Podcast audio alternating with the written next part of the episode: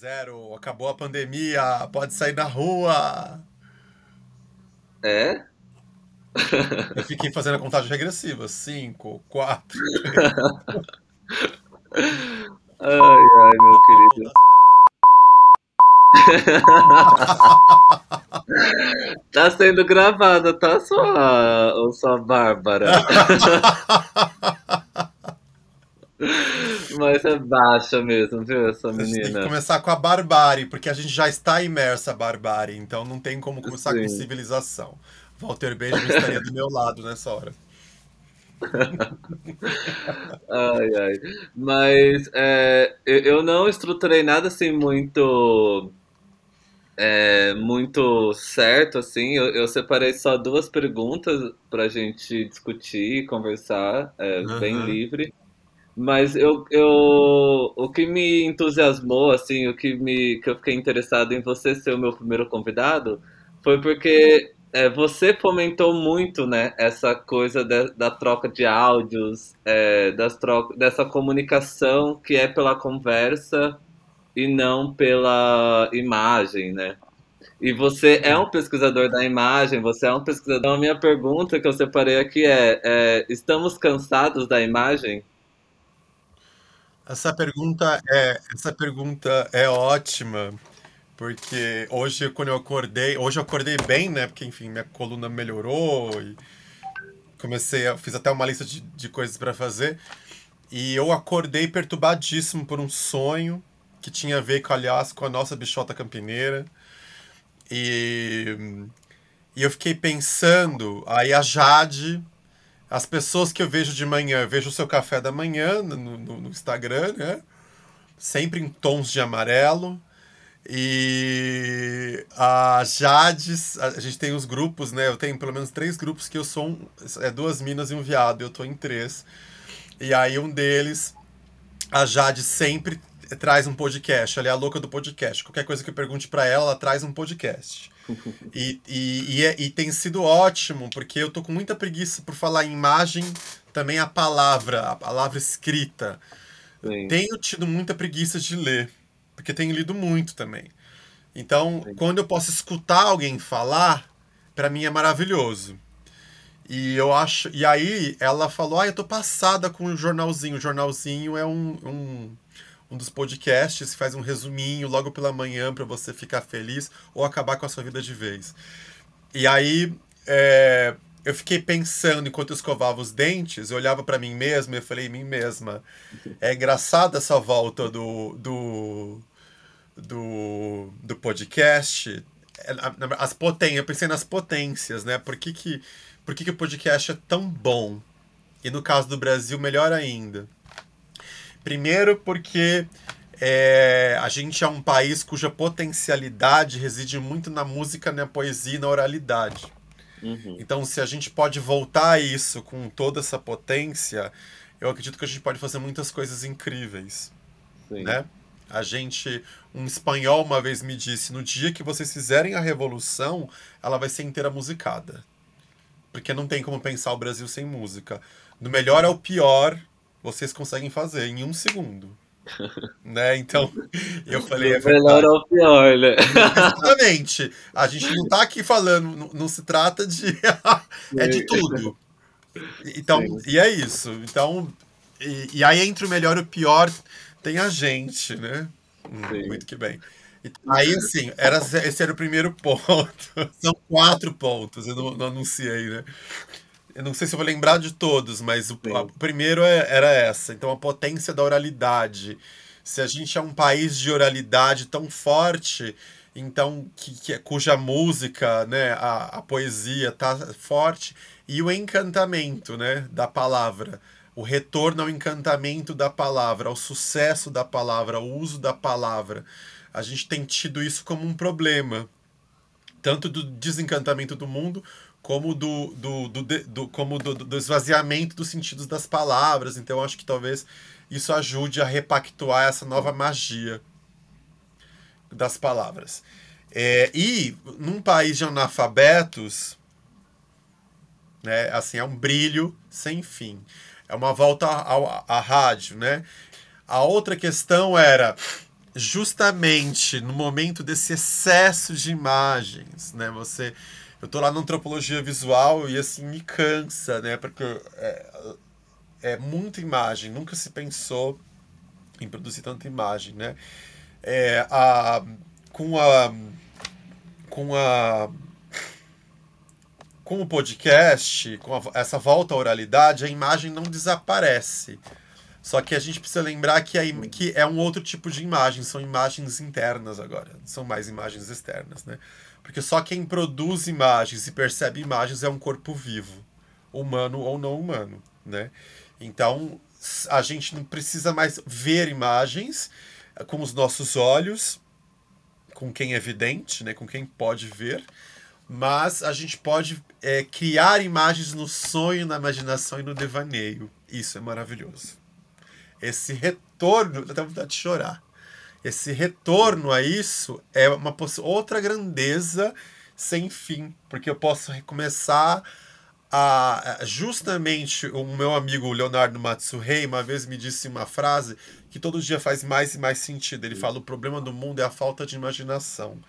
A gente sabe que o capitalismo sequestrou a nossa imaginação e talvez Aí pode ser tu, tudo isso que eu tô falando é hipótese, idealismo enorme meu, mas eu tô bem assim disposto a acreditar que quando a gente pode escutar alguém, se a gente para para escutar, a gente pode imaginar. E aí a escuta é um terceiro elemento. A gente está precisando de escuta e empatia no planeta.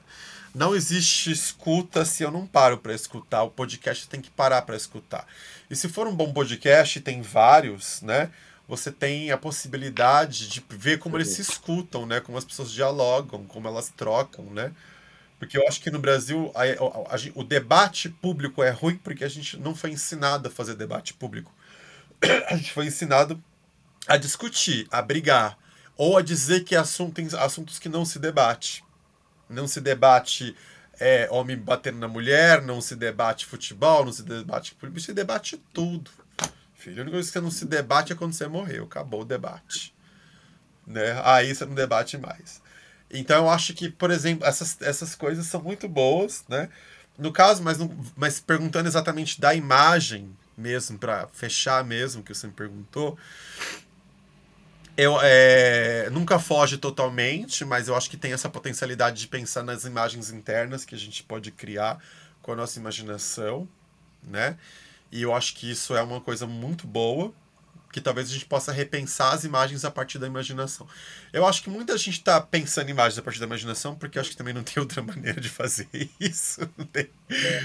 Na verdade, né? Mas é, eu acho que é bom mesmo, é um bom descanso. Em vez de você acordar e já ficar vendo o Facebook, o Instagram ou a televisão, você talvez tomar o seu café escutando um rádio como se fosse um rádio antigo, dá até um ar retrô, né? Tem um cheiro aqui ó, de Getúlio Vargas. e que, aliás, seria melhor presidente do que esse agora. Já que é para ter um autoritário que tivesse um, tem um plano nacional e fosse nacionalista Sim. de fato. Mas assim, é... mas eu acho que realmente é um, eu acho que é um pequeno descanso para nossa mente e logo de manhã, né? É assim, que é, assim, de manhã, pensando que a gente acorda de manhã, mas. E tem gente que já vai começar, que nem essa minha amiga, ela já é a geração podcast, ela escuta tudo por podcast. Quando eu quero perguntar algo para ela, ela, eu que nem eu queria saber uma coisa sobre a temporalidades africanas, ela me passou dois podcasts que eram ótimos, né? E aí eu depois eu fui pesquisar as imagens, que eram as imagens da Sankofa, não sei o quê. Mas é, eu acho que é isso. Eu acho que dá mesmo um descanso para esse tipo de excesso, né? De... E aí você, Sim. com um descanso, talvez você consiga produzir algum tipo de memória imagética, porque o excesso de, de subsídio não produz memória. Né? Esse é um problema que a Helena Vieira diz que é um dos problemas que a gente está vivendo agora. A gente não consegue mais produzir memória. Sim. É, nossa, é, são, você trouxe três pontos incríveis, assim, né? É, primeiro que é a potência da oralidade, que é algo que a gente fala bastante, né, nas nossas trocas, assim, e na minha, é, na minha própria pesquisa, né, que eu, é, eu me interesso por essa arte vida, né? Então, o que, que é isso exatamente? Porque como que você vai materializar algo que não é necessariamente materializável, né? Se você está colocando a sua própria existência como algo a ser contemplado, que seja para si próprio, né? Que seja pela, pela própria é, pelo próprio ser, né? Então, não, não tem outras coisas que, que, que, que não precisam ser criadas outras coisas para que sejam representantes disso, né? Em paralelo, eu sinto que a, a conversa, ela ocupa um pouco esse lugar. E, e o meu interesse em, também em, em trabalhar essa arte vida também por esses fragmentos de, de áudios, né? Ou de conversas, vai um pouco nesse encontro, porque é, as trocas são incríveis pelo áudio, pela oralidade. E isso a, a, é, se perde, né? Em algumas culturas isso é mais é, a oralidade vai sendo repassada, isso vai virando uma tradição ou mas em outras, né, eu acho que na nossa. E aí vem um pouco disso que você está falando, né, dessa falta de memória. Porque hoje, por exemplo, eu não consigo. Para mim, a memória ela precisa ser escrita. Eu não. Eu sinto que eu já não tenho mais a memória que eu tinha antes, sabe? De Sim. conseguir gravar. A então... nem é drogada, né? Então, quer dizer, isso mostra que é o problema, né? A urgência da, da coisa. O Walter Benjamin, né? Ele tem uma... Eu, eu tive que ler, eu mergulhei nele de novo para escrever os PROACs. E... E ele estava falando da urgência da memória, né? Então ele falava do cronista, como o cronista era importante, porque o cronista... Quem é o cronista? É o contador de história. Né? Resumindo. Sim. Então é o seu avô que você volta para lá e ele, o seu avô não vai dizer assim. É, eu comprei esse lápis. Não, ele vai falar do dia, da hora, do cheiro, do seu Joaquim, que é casado com eu não sei quem, que usou aquela roupa que a sua avó deu lá no chá dos anos 70. Quando... Ele traz uma aura, ele traz um cenário inteiro. Esse é um contador Sim. de história, de causos, né? Eu venho dessa tradição.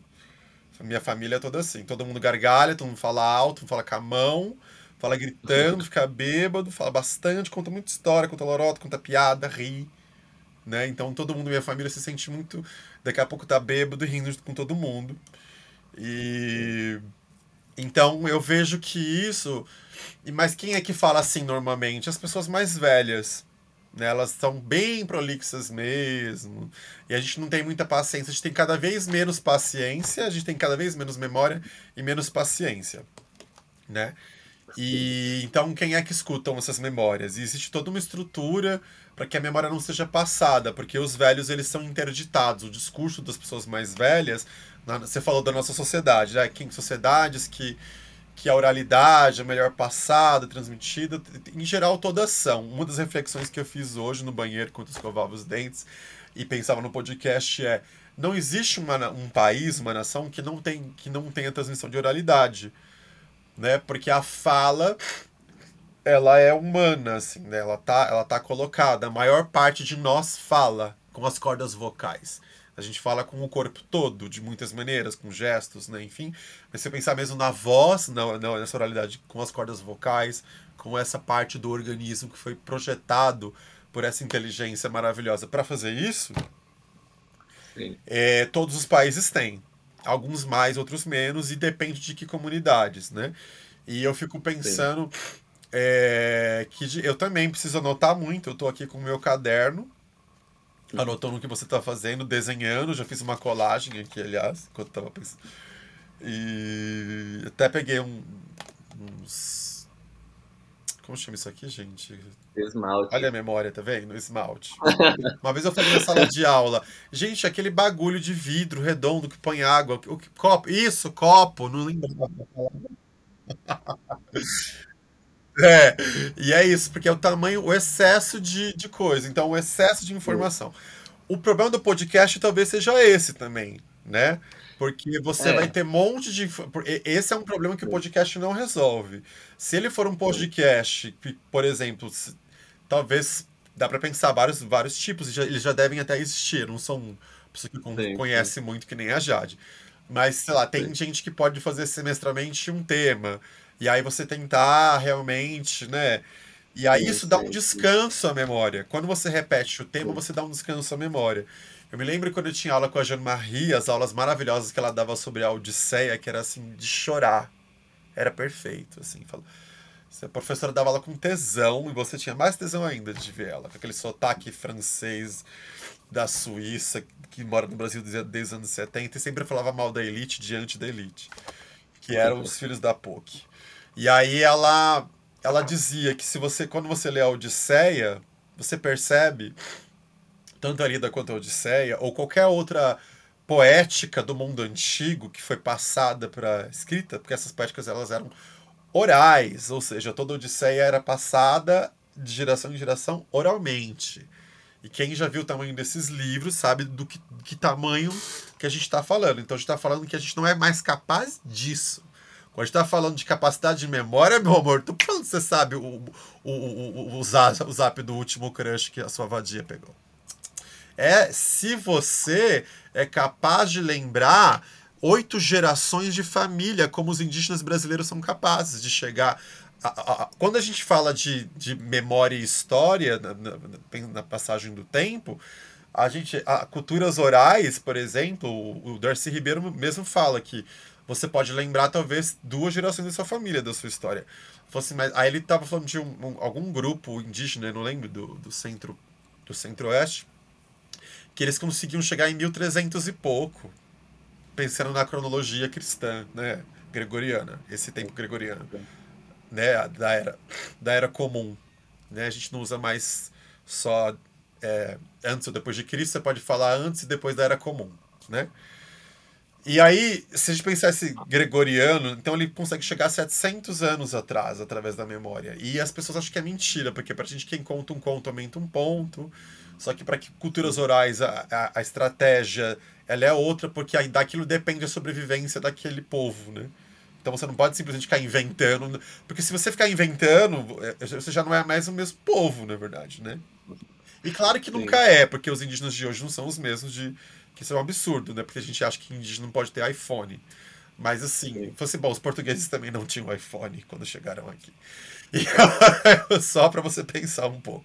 Mas assim, o que eu acho que é, esse é, é, um problema, né? A memória e o podcast também pode piorar, no sentido de que todo dia a gente está falando de coisas novas e, e, e, de assuntos novos, a gente não consegue nem dar conta. E eu acho que isso dá um problema de linguagem, de pensamento e de angústia enorme na gente. Sim. Porque cada dia você tem que dar conta de uma questão, das suas questões, das questões do mundo e a palavra é um meio de mediação. Eu concordei, eu concordo muito quando você diz assim. Você falou como materializar algo que não pode ser materializado. A gente não precisa inventar coisas novas, mas a linguagem pode, né? mesmo que a gente não queira. Por isso que eu gosto dessa ideia de imaginação política. A gente cria. Nietzsche diz que a gente é criador, não que a gente é, é pensador. Né? Não tem nada a ver com pensamento, com racionalidade. Tem a ver com criação, né?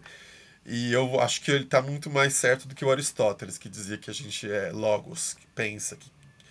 E aí eu acho que, que, o, que a conversa, ela realmente ela está nesse lugar da materialidade, que ela consegue... É... O áudio, a conversa, eu acho que o que a gente produziu muito isso mesmo, acho que a gente criou. Tinha coisas que você me falava e inventava na hora, porque minha mente não para, você sabe, né? Tinha coisas que eu estava resgatando, e tem coisas que eu nem me lembro mais que eu te falei. E foi muito legal. É, essa semana eu, eu ouvi né, parte dos áudios, porque são muitos, e fazer um download e fazer essa organização, né? Tipo, o que, que funciona ou não como áudio isolado. É, e para compor, né? Depois essa, esse podcast que eu estou propondo, que na verdade vai ser uma espécie de playlist, assim, com vários fragmentos nossos, né? vai ser uma espécie de dedicatória à sua maravilhosa existência. Ai, eu acho tão, tão, tão chique, gente. Se eu morrer, já tem alguma coisa boa, sabe, pra galera ver. Não, várias coisas, pelo amor de Deus. E só voltando aqui para o segundo ponto que eu achei incrível e, e que vai é, bem de encontro nisso que você está falando, que a gente está conversando, que é aquilo que o La Roça Bom Dia fala naquele artigo que eu leio ele sempre, né? O sujeito da experiência. Que é essa diferença, né? É desse sujeito da informação, que é essa pessoa que sabe de tudo, ela tá antenada em tudo, mas nada atravessa ela. É. Enquanto o sujeito da experiência, ele. É, ele não ele sabe que ele, ele não precisa saber é, estar tá bem informado sabe porque é, vem de outro. É, é, de uma outra ordem, assim, né? Esse, esse encontro, esses afetos. E. E eu achei muito legal que você, quando você fala é, que essa imagem não desaparece, ela se torna interna. Porque isso é, se aproxima um pouco do, do, do, trabalho de leitura, né? Que quando, sei lá, quando a gente lê, volta na questão da palavra, só que aí é, vai para uma palavra escrita, que é quando a gente vê ler um livro, e aí as imagens elas são, é, sei lá, criadas por nós. E ao mesmo tempo, né, essa construção dessas imagens internas que você, citando esse exemplo do é, dessa, desses, dos indígenas, dessa comunidade específica, que é, que vai um pouco disso também. Essa imagem que não desaparece e vai sendo. É, é, ela é internalizada e externalizada e vai se mantendo, né? Criando essa. Essa tradição mesmo, é. assim. Existe uma disputa ainda, né? Porque quando eu falo de imagens internas, eu tô falando de inconsciente, de imaginário, né? E aí eu lembro que uma das coisas que eu fazia como professor de História da Arte lá na ETEC de Carapicuíba era tentar entender qual era o imaginário das pessoas sobre certas é, questões. E aí eu tentava fazer isso ou por palavras, conceitos ou imagens, né? Sim. E como a gente estava num curso de visuais, de cursos visuais, é muito interessante, porque aí você vê o que aí você consegue. É quase um. um para você entender o, o quão intoxicado é um teste laboratorial. Tem um amigo que ele, ele. O Felipe Figueiredo, que aliás ele é meu é um dos meus consultores para assuntos indígenas. e ele, cineasta, é do, do ele estuda antropologia do. Da, da, do, do... Ai, é até triste falar, mas é tipo da, da hecatombe que está por vir, né? Do, das mudanças climáticas. E, e é pesado.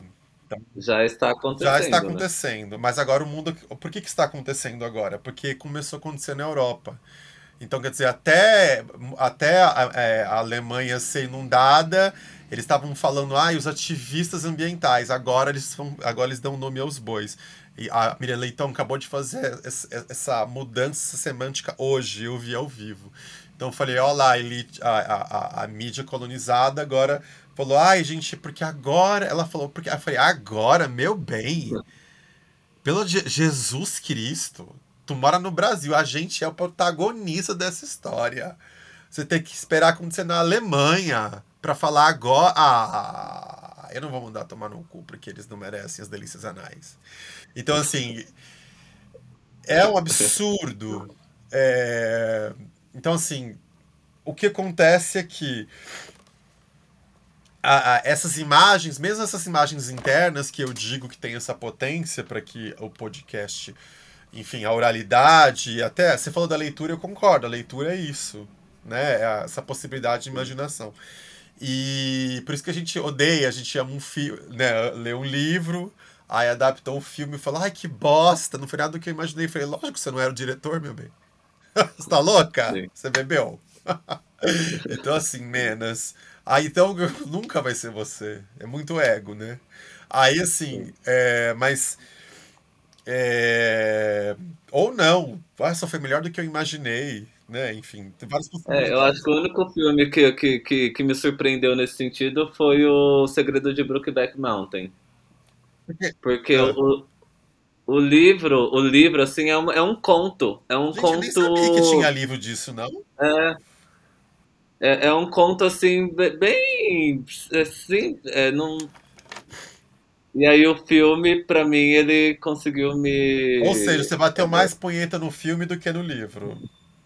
Alô.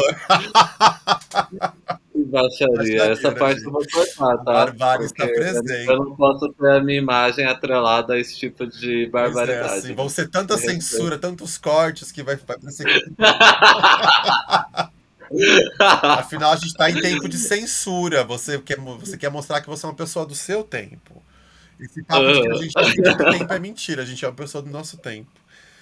É, mas assim, o, o que eu ia dizer também é essa disputa do imaginário. Então, se eu vou escutar, se alguém vai escutar o que a gente está falando aqui, tanta coisa que a gente já trouxe, essa pessoa ela vai criar essas imagens internas, mas é a partir de que é, base imagética Sim. ela tem, né? Porque já existe uma colonização imagética mesmo, né?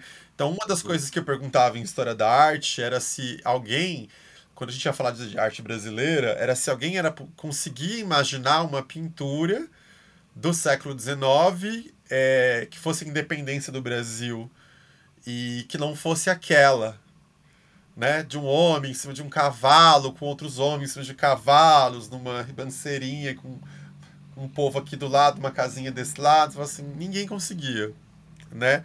Aí eu falo, todo mundo sabe que essa imagem é uma mentira? Aí a maioria sabia. Aí todo mundo conta as histórias. Ah, ele tava com dor de barriga, na verdade ele tava num jumento, aquela casa não existia, né? A, a maioria das pessoas sabem que aquela imagem é mentira, mas ela é verdade. Porque ela não pode ser substituída no imaginário. Ninguém consegue criar outra imagem. Nem de- por mais que eu tenha todos os elementos para imaginar, eu não consigo, né? Então que ela se tornou, é, é, venceu. A narrativa oficial venceu. Né? O que o Benjamin vai dizer, a história dos vencedores venceu. Né? Então, é, é isso que é disso que a gente está falando, né? Então, como é que mesmo eu crio, eu crio a partir do quê? Né? Eu, eu acho muito interessante como vários artistas contemporâneos, como a, a, a Rosana Paulino, por exemplo, né? Eu tava pensando muito nisso. Eu vou até mandar meu, meu currículo para o Instituto Moreira Salles e eu tava ve- lembrando as coisas que tenho que escrever lá, achar as palavras corretas, né? Porque Sempre. e porque eu tava pensando nessa questão das imagens, e uma das coisas que eu gosto são as pessoas que pegam essas imagens que já existem na nossa história e elas refazem, recriam, né, enfim, ridicularizam ou tornam melhor ainda. Tem várias, né? Eu escrevi um, um texto sobre a, a outra imagem também que a gente sempre estuda, que estão nos livros de história, que é a, a da primeira missa, né, do Vitor Meirelles, um quadro do encomendado. Então tá lá bonitinho, né? Tem o pá, todo mundo bem bonito, né? Assim, o Pedro Álvares Cabral, o Pedro Vaz de Caminha, o, o Frei lá que faz a missa, com roupas belíssimas, assim, parece que tá na casa cor. Mas imagina, tava três meses, sabe? Tipo, travesseiro navio podre, sujo, imagina, com fungo, fungo na língua. E tá, mas no quadro tá belíssimo, com uma cruz, os índios em volta, uma harmonia com a natureza. Olha que belíssimo o nascimento do Brasil, né? Então, e aí vários artistas refizeram essa essa Sim. obra, assim. E, e, e- é legal que refizeram em momentos de contestação. Boa parte dessa galera que vai refazer essas imagens, você vê que começa na ditadura, né? Então é muito interessante, assim, né? a- essa, essa, essa coisa. Então, eu acho que por isso que é importante a disputa de narrativa mesmo, né? Como é que você consegue criar outras imagens, outras memórias, outras disputas, né? Até como você consegue tornar material o que é imaterial. Porque tanta coisa era, né, imaterial, porque não existia. Tem um poema do. do. Ai, aquele cara do Titãs que tem uma voz grossa. Arnaldo Antunes. E ele fala, né? Ele fala aquilo que não foi nem, nem nascido, nem sequer pensado, ainda nem idealizado. E tem um monte de coisa que não foi, e a gente consegue pouco a pouco materializar, né? A tecnologia ela faz umas coisas, a gente está aqui eh, se vendo, né? Gravando, isso vai virar um áudio. Você espera, porque senão você tá ferrado, porque você tem que entregar na sexta. Olha o denunciando que tá fazendo na véspera, né? Mas brasileiro é assim, todo professor sabe, né? Aceita quem quer. O professor que não quer aceitar vai ficar delirando e sofrendo, né? Mas eu acho que a é é uma disputa difícil. A gente consegue fazer as imagens internas, mas essas imagens internas ainda elas são enunciadas a partir de imagens muito colonizadas ou que nem são tão colonizadas. E se elas forem, a gente pode também a, a desmontar essas imagens. Eu, aliás, acho que todo ato de criação é, é montagem e desmontagem também. Né? A gente vai fazendo isso. Isso que você vai fazer comigo aí no final, que só Deus sabe o que é, talvez seja isso, né? Ah, é o trabalho da trapeira, né? Que ela é, captura os fragmentos e aí, voltando para o próprio Benjamin, é, essa montagem, né? Essa, essa apresentação dessa coleção de fragmentos é por meio dela que a gente consegue construir essas narrativas, né? Então é bem um mais um trabalho assim de edição, né, de algo que, que já existe, que me interessa muito mais. Eu acho que não precisamos criar muito mais coisas, já tem muita coisa feita. A gente só precisa é, trabalhar com elas. Mas isso que você estava me falando me trouxe em atenção o último ponto, né, da sua do seu da sua questão, que é a questão da, da escuta e da empatia. Porque eu acho que é só por meio desse processo, né, de escuta e empatia que a gente vai conseguir ressignificar essas imagens ou decolonizar essas imagens que já estão é, superpostas, né? E eu acho. É. Eu acho que faz total eu... sentido o que você falou, inclusive você sintetizou de uma maneira bem bonita. Obrigado, eu tô trabalhando cada vez mais a, Não, a síntese e a sistematização. É. Não, total, porque eu fico pensando. Eu tava pensando aqui.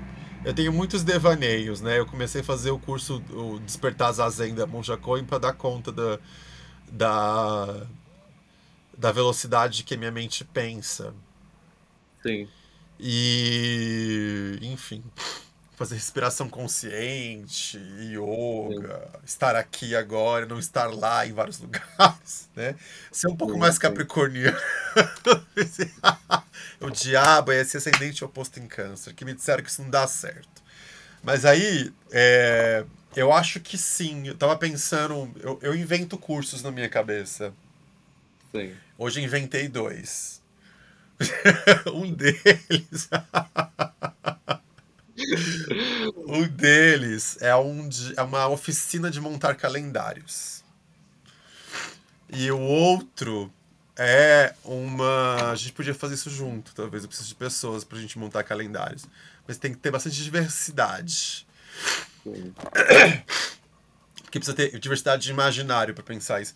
Mas assim, claro que a gente consegue estimular, mas eu queria que fosse uma coisa mais espontânea. Mas aí o que acontece? É eu tava pensando que assim, hoje, pronto, que eu, pronto. Quando eu tava te mandando aqueles áudios que eu não terminei falando sobre a potência do Brasil. Sim. É, eu pensei assim, eu, eu, eu aqui, se, se aquilo fosse um curso que eu dava dando pro curso de relações exteriores da galera que está dando, eu penso em tudo, o lugar, o espaço, onde estou dando aula, quanto eu recebi.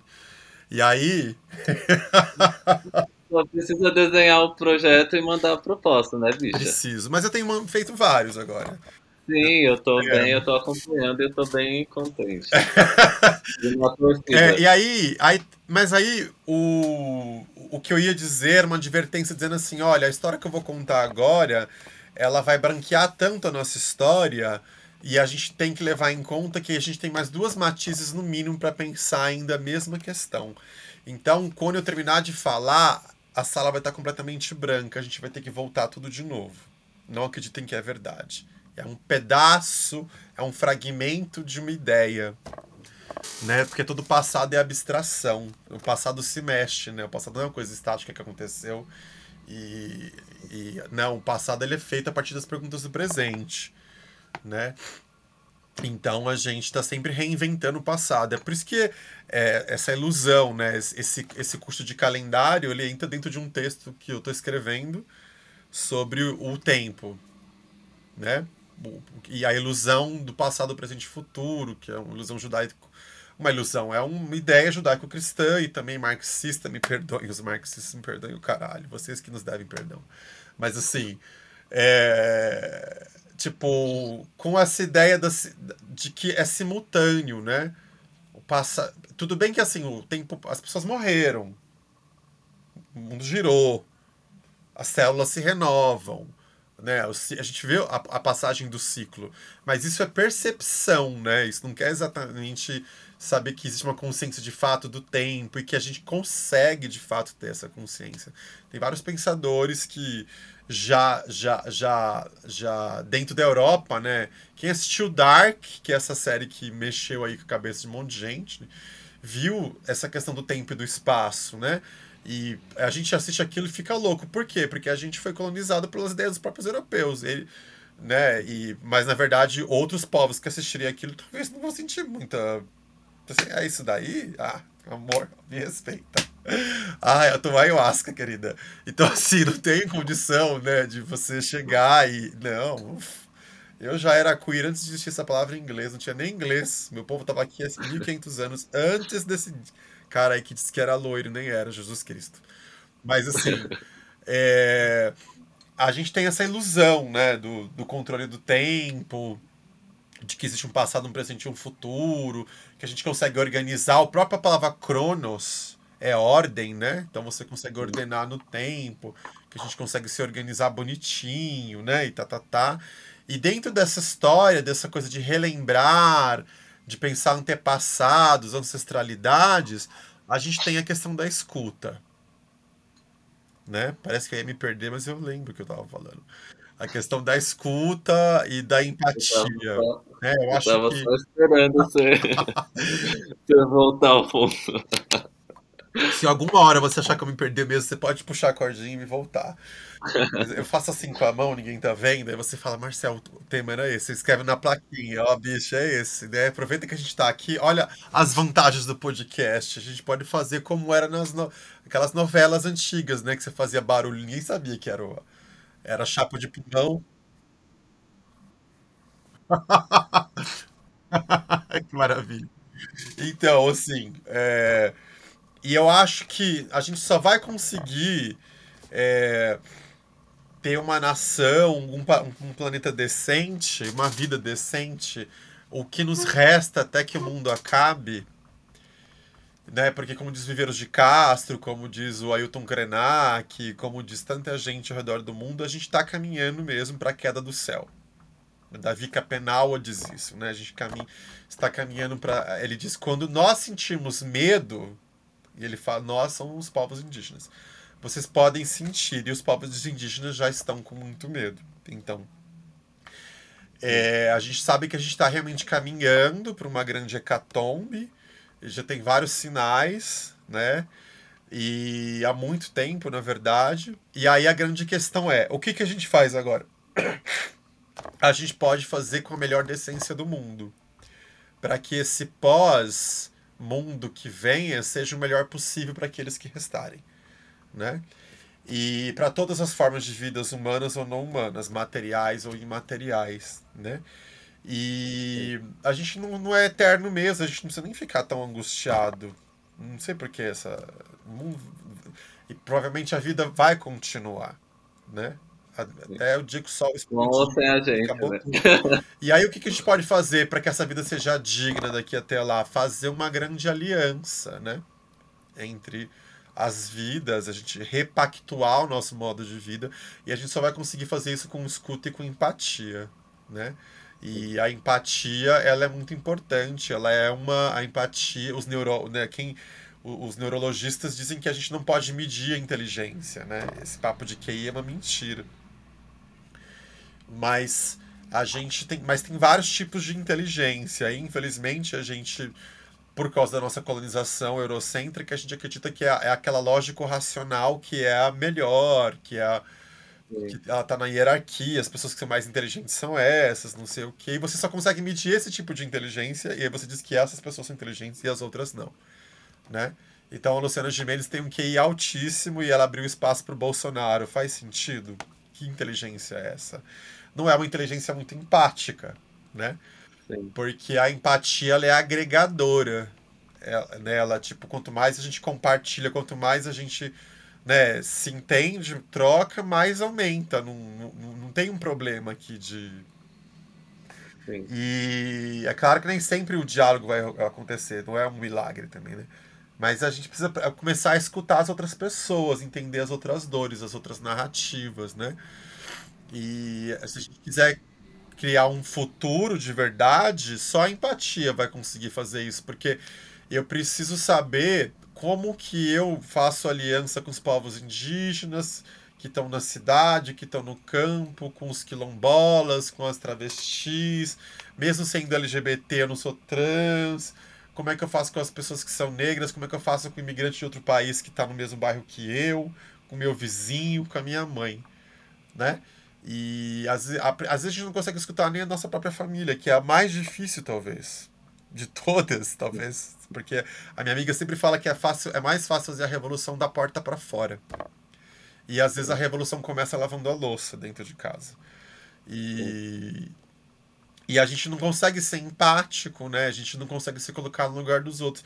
Uma parte é uma culpa nossa, mas uma parte nos ensinaram, assim, né? Eu, eu, eu, cresci num país, por exemplo, que eu nasci em janeiro de 84, aconteceram duas coisas muito importantes, né? É, as diretas já, no dia 25 de janeiro, e no dia 6 de janeiro eu nasci.